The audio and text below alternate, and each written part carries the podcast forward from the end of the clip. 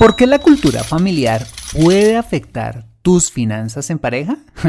Bueno, pues acompáñame en este episodio y descubrámoslo juntos. Aquí vamos.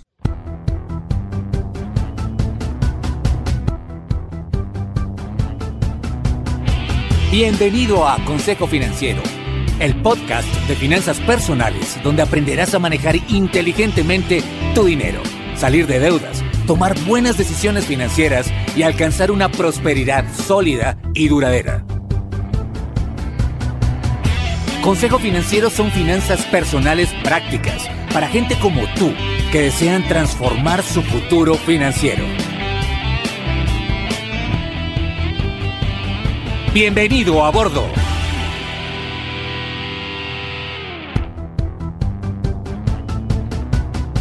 Hola, ¿qué tal? Yo soy Fernando Fernández y sí, esto es Consejo Financiero, tu podcast, tu programa de finanzas personales, donde aprenderás a manejar inteligentemente tu dinero, a salir de deudas, a tomar buenas decisiones financieras de consumo, ahorro e inversión y los principios para alcanzar una prosperidad sólida y duradera.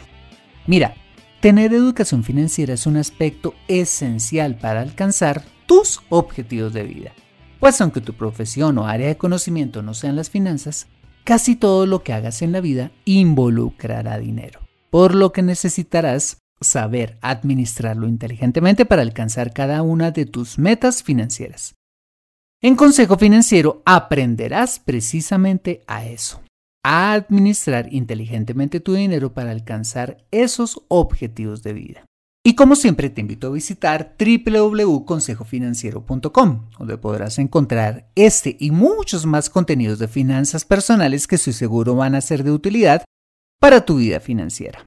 Asimismo, te recuerdo que puedes escuchar Consejo Financiero en Spotify, Apple Podcasts, eh, SoundCloud, Spreaker o la plataforma de podcasting de tu preferencia y encontrarme en LinkedIn e Instagram. Bueno, muy bien, y sin más preámbulos, empecemos con el episodio de hoy. Bienvenidos a bordo. La segunda familia que uno nunca escoge, además de la propia, es la familia de nuestra pareja. Es una frase que escuché recientemente y que nos dice algo muy cierto. Y es que a la hora de elegir a la persona con quien vamos a compartir el resto de nuestra vida, estaremos eligiendo, sin conocerla, a la familia de esa persona amada. Y quizás si eres soltero pensarás, bueno, ¿y en qué me afecta? ¿Quiénes son la familia de quien amo si finalmente vamos a vivir de forma independiente?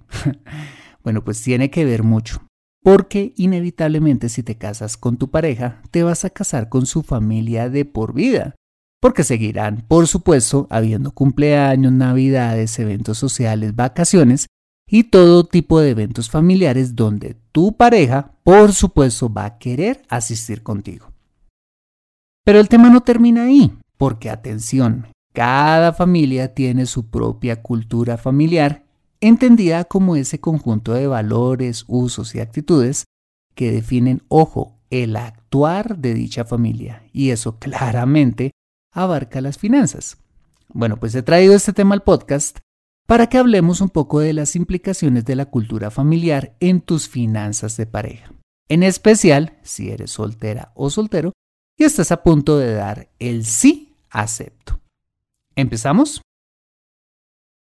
Muy bien, para comenzar recordemos que si la cultura familiar es ese conjunto de valores, usos y actitudes que definen el actuar de una familia, Significa que dichos valores, usos y actitudes abarcan todas las áreas de la vida, incluyendo por supuesto la forma en la que se relacionan con el dinero. En ese sentido hay muchos tipos de familias, entre las cuales podríamos encontrar las siguientes. Bueno, en primer lugar está la familia, uno se muere y nada se lleva caracterizada por ser la familia, digamos, mm, parrandera, que le da un gran valor al disfrute hoy sin pensar en el mañana. Cultura donde la prioridad al uso del dinero se enfoca principalmente en consumir hoy y una bajísima prioridad al ahorro y mucho menos a la inversión. ¿qué es eso? Porque para ese tipo de cultura, mm, pues no tiene sentido pensar en el mañana, pues si al fin y al cabo uno se muere y nada se lleva. Y hasta pecado de codicia debe llegar a ser guardar dinero para el futuro. Uy, no, qué horror. Los síntomas para este tipo de cultura familiar es que viven la vida, eso sí, al máximo, llevando una vida social intensa, viajando con frecuencia y gastando hasta el último centavo que les llega. Pero casi todo lo que tienen lo deben y por supuesto no tienen nada de ahorros. Vale, en segundo lugar está la familia mucha plata, que al contrario se caracteriza por tener, eso sí, mucha plata. y su principal valor es el dinero y los apellidos. Son del tipo de familias que al conocerte te miran de, de pies a cabeza y te preguntan, Ay, oye, ¿de dónde nos dijiste que era tu familia? Los síntomas de una cultura familiar mucha plata es también practicar fuertes hábitos de consumo, pero a un nivel aún mucho mayor. Su vida transcurre en clubes, cócteles, la práctica de deportes costosos y una intensísima vida social. Bueno, pues tienen dinero para eso. para la familia mucha plata la imagen lo es todo y quien quiera ser parte de ella tendrá que, bueno, pues adaptarse a su cultura familiar y a su tren de vida para ser aceptado por ella. La familia Mucha Plata presenta, digamos, un tipo de cepa hoy que están tan de moda las cepas, y es la familia Mucha Plata, que la verdad no tiene nada de plata, sino que todo lo deben y llevan una vida de apariencias. Pero la verdad es que están quebrados. En tercer lugar está la familia eh, Tacañín, una cultura familiar mm, caracterizada por gastar estrictamente lo necesario y ahorrar hasta el último centavo.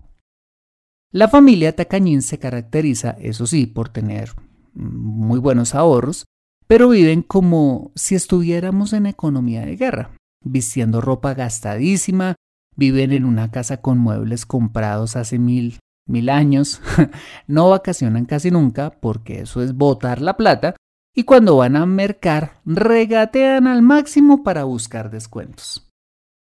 La familia Tacañín em, padece desafortunadamente el síndrome de mentalidad de escasez, pues piensan que la vida que les ha tocado vivir es muy dura y que lo mejor es continuar con su estrecha forma de pensar para llevar una vida segura.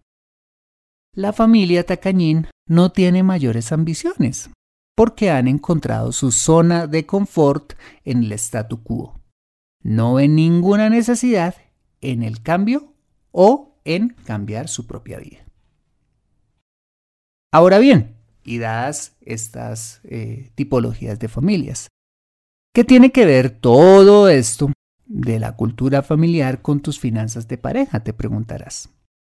Bueno, pues tiene que ver mucho, porque dicha cultura no solo ya está instalada en la familia de tu pareja, sino que muy seguramente estará instalada como un programa de software en el disco duro de un computador, en la mente y sobre todo en algunos, si no todos los hábitos de tu pareja, con el cual tendrás que vivir de tiempo completo el resto de tu vida.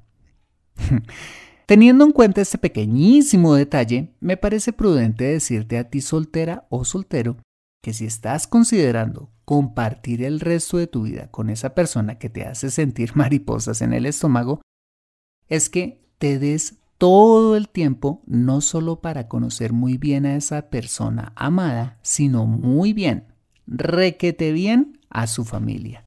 ¿Por qué? Porque los hábitos financieros de la familia de tu pareja impactarán de una manera u otra eh, tus hábitos financieros de pareja. Consideremos lo siguiente. Si la familia de tu pareja y o tu pareja son del tipo uno se muere y nada se lleva y acostumbran a irse de vacaciones religiosamente una vez al mes o cada 20 días, ¿cómo le vas a decir a tu pareja que el presupuesto de ustedes no aguanta para tanta celebración?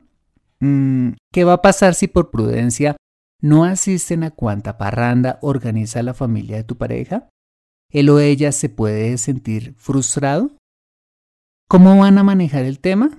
¿Qué vas a hacer si para ti es muy importante tener hábitos de ahorro y para él o para ella eh, no, no es para nada importante, sino todo lo contrario, es decir, gastar y disfrutar hoy?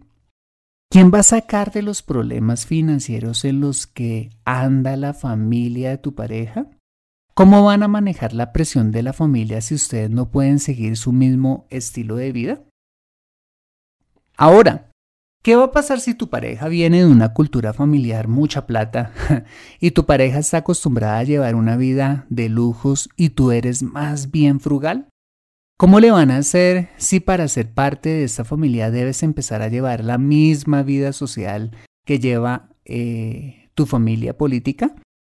¿Cómo le vas a hacer si los invitan al cumpleaños de los suegros y por supuesto no pueden llegar con cualquier regalo a la reunión? ¿Cómo le vas a hacer para pagar las vacaciones a las que tu pareja está acostumbrada a tener? ¿Cómo le vas a hacer si a tu pareja le encanta organizar reuniones todos los fines de semana con amigos y tú eres más bien, pues de pocos amigos. y si tu pareja viene de la familia tacañín, ¿cómo le van a hacer para escoger los muebles de la casa? ¿Se van a tener que ir al mercado de los muebles usados o al de las pulgas? ¿O van a comprar buenos muebles? ¿Cómo van a ponerse de acuerdo en el presupuesto? ¿O dónde van a vivir si él o ella tiene mentalidad de escasez? ¿Van a darse unas buenas vacaciones al menos una vez al año? ¿O se van a ir siempre donde los suegros para ahorrarse ese dinero? ¿A qué tipo de colegio van a, enviar a sus hijos? ¿Mm? ¿A uno súper barato y malo o a uno decente? Y así un larguísimo etcétera. Sé que todo esto puede sonar apocalíptico y hasta caricaturesco, pero mira, pasa. Si no, pregúntale a tus padres o a alguien que ya esté casado para que te cuente cómo ha impactado la cultura familiar eh, de sus parejas en sus finanzas de pareja. Ahora bien, con eso no te estoy diciendo necesariamente que acabes con la relación. No. Lo que quiero decirte es que antes de tomar una decisión tan trascendente en tu vida como la de formar un hogar con alguien, hablen de todo esto, hasta lo más ácido, y lleguen a acuerdos y sobre todo pongan límites. Miren, su responsabilidad como pareja es proteger su independencia en todo sentido y eso abarca su vida financiera y a crear su propia cultura familiar basada en llevar una vida financiera equilibrada, independiente de la cultura financiera heredada por tu pareja y también por ti. Se supone que si has decidido construir un hogar con esa persona es porque los une un valor aún más alto que cualquier cultura financiera familiar quiera imponer y es el amor. El amor es el que los va a llevar a no dejarse permear por la cultura de sus familias. El amor es el que les va a ayudar a decir sí a unas cosas y no a otras. El amor es el que va a poner como prioridad a su nuevo hogar sobre los intereses y las presiones de sus respectivas familias. Como pareja, su primera prioridad debe ser la construcción de su hogar, sobre padres, hermanos y demás familia. Por eso es que saludablemente, eh, pues nos vamos de nuestra casa paterna cuando decidimos dar el sí acepto. Con eso no te quiero decir entonces que se aíslen de sus familias. No, tampoco. Es simplemente llevar una vida equilibrada entre la vida de pareja y la vida familiar, buscando armonía entre ambas, de tal forma que ambas eh, se puedan disfrutar al máximo pero buscando siempre un equilibrio financiero. Ah, ¿y qué pasa si llegaste al final de ese podcast y resulta que ya tienes un hogar con tu pareja y demás? Simple. Siéntate con tu pareja. Hablen de estos temas. Hagan acuerdos, pónganse en límites y construyan su propia cultura financiera y familiar. Quizás, por supuesto, va a ser más doloroso porque ya llevan años juntos, pero es la mejor manera de ponerle solución y límites a los eventuales problemas financieros que como pareja puedan estar atravesando por causa de la cultura familiar de la cual cada uno venga.